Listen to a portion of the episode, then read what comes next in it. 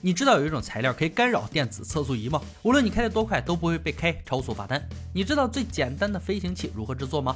拿着它，你可以从十八楼跳下，毫发无损。对于这样的流言蜚语，你又是如何感想的？反正我是持怀疑态度的。但本集留言终结者将带大家还原真相，用事实说话。大家好，我是安哥。在本集开始之前，安哥想问个问题：小伙伴们是不是都做过像鸟一样飞行的梦？如果有一天你突然飞行了，你会怎么做？这就要说到咱们第一个故事——甲板工人。说有个建筑工人在屋顶施工，他手里拿着一片四尺乘八尺的甲板。此时来了一阵斜风，把工人吹了下去。可工人不仅抓着甲板不放，还靠它安全着陆。我们的主持人杰米亚当对于这个故事很感兴趣。他们将用严谨的实验还原这件事情的真假，主要计划就是让假人兄弟用甲板来飞行。如果可以，他们俩之间应该要试试看。亚当听完这句话也明白了，这不就是明摆着让我跳吗？下次就直说吧，可以跳，但是跳之前需要做一些证明实验。他找到迷你版的假人兄弟，开始计算重量，就是为了做一场缩小版的实验，观察一下安全性。找了一片迷你版的甲板。克里斯汀在上面钻了很多小孔，减轻重量。完美的塑形很快做了出来，现在可以把它当做亚当一号。接下来就是模拟他从三米高跳下来的场景。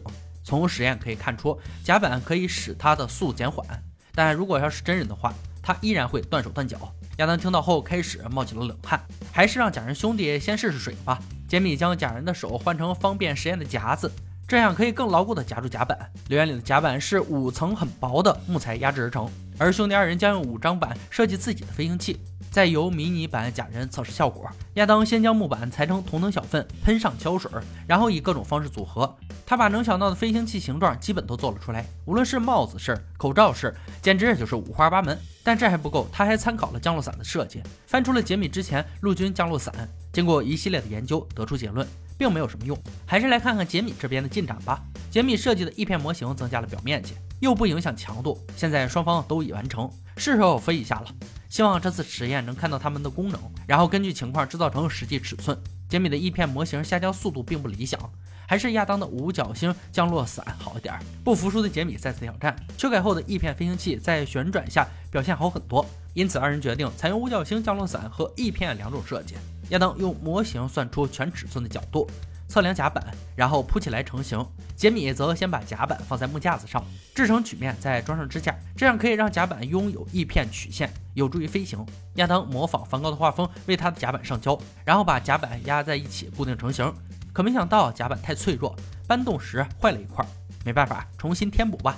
杰米这边还不错，中午把甲板压出曲线，再使用对角绳增加翼片扭曲。这期间还为了增加数据分析与真实感，他们决定用灯泡充当重力测试器，在灯泡中装满假血，这样假人在落地时如果情况严重就会破裂，并且流出血迹。模拟现场搬动飞行器时，亚当忘记测量他的作品能否拿出工厂，而杰米的翼片很容易就能拿出来放在卡车上。好在最后一切顺利，没有意外。但从他们的作品来看，人类确实没有多大进步。这次的实验场地位于废弃的战斗机基地，塔台是抛下假人的理想地点。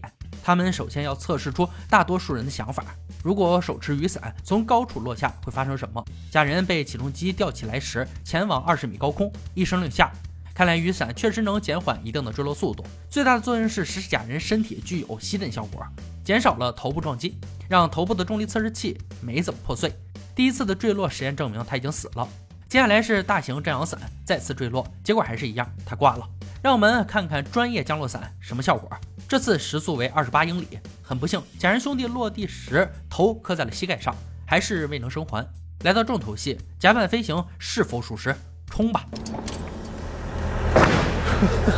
太残忍了，我要为假人兄弟抱声不平。结果已经简单明了，留言被破解，这就是为什么降落伞不能是木质的。可实验并未结束，亚当要亲自尝试一下飞行。他将全副武装，利用绳索从二十米高空滑下，准备起飞。虽然看起来很炫酷，可甲板根本无法操控，更别提飞行了。留言结束，让我们看看下一个留言：击败测速器。关于干扰警方测速器，市面上流传了很多办法，像是在车窗摇晃钥匙，还有在后视镜挂上 CD，甚至还有把整辆车都用铝箔包裹。本次实验略有不同，由主角二人换成了留言终结者少年组，他们将合法击败警方测速器。在测试雷达前，肯定需要一辆车，它就是如同假人兄弟般存在的凯迪拉克伯爵。以他的经历，完全可以胜任少年组的修车老大史蒂加，能够保证让伯爵继续上路。托瑞和凯利负责研究测速雷达，雷达测速枪就是警方测速专用设备，它的作用就是发射微波到目标物，然后以稍微不同的频率弹回来。测速的差异可以判断目标的速度。在真正测速之前，他们将用无线天线遥控车测试。但是雷达枪可以检测到遥控车吗？从结果上来看是可以的。接下来就是要给遥控车做个隐形外壳，通过它理论上可以改变反射光的波长，看看镭射枪能否在不同距离检测得到。实验开始，镭射枪很快有了反应，检测遥控车时速为六英里，蓝漆的外壳反而更快被侦测到。接着是留言二号，彩虹胶带申请出战，结果没变。反光胶带纯属留言，还有一个就是最常听到留言是铝箔，可它的效果更烂，比前两个更快侦测到。如果你想到用这三种挑战警方测速雷达，我相信你会找到一个保持包住的地儿。现在只剩一种含负铁子的油漆。据说它可以吸收雷达电波，但这种油漆太重了，遥控车根本跑不动。要是真车的话，还不如直接上缴罚单，全军覆没。在伯爵还没有修好之前，这个留言就已经要被终结了吗？经过幕后两位大佬的指导，留言终结少年组各自拿出杀手锏。托瑞计划在车顶制作一个旋转轮，反射电波，这样可以误导雷达的测试速度，并且准备将凯迪拉克车架上安装三百个 LED 灯。发射的光线希望可以骗过雷达。凯利负责制作空气炮，改装后的灭火器做炮管，用剪成碎片的铝箔做子弹，再从车子的一侧发射，还将微波炉进行改装，装在车子前端。听说这样可以对雷达测速枪发射微波进行干扰。现在旋转轮微波枪、空气枪、LED 车牌都已经准备就绪。实验场地选择了公立巡警学校，由巡警监督，让这次实验更具说服性。首先，我们先看比较有意思的，在后视镜挂上 CD 和舞厅的灯球。再摇晃钥匙，能否骗过测试器？显然这个留言很愚蠢。雷达监测到时速五十英里。顺便提醒一下小伙伴们，在后视镜挂东西妨碍视线是违法的。接着是用铝箔包裹车身，会让雷达反射波散开。结果还是一样，雷达也瞬间监测到四十七英里。希望 LED 灯牌能带来光明。三百个 LED 射出的红外线，但雷达测速器直接锁定。该凯利的微波枪上场了，没有任何改变。磁控管理的理论被破解，不甘心的凯利直接换上空气炮，发射时间很准时，可雷达还是不受任何影响。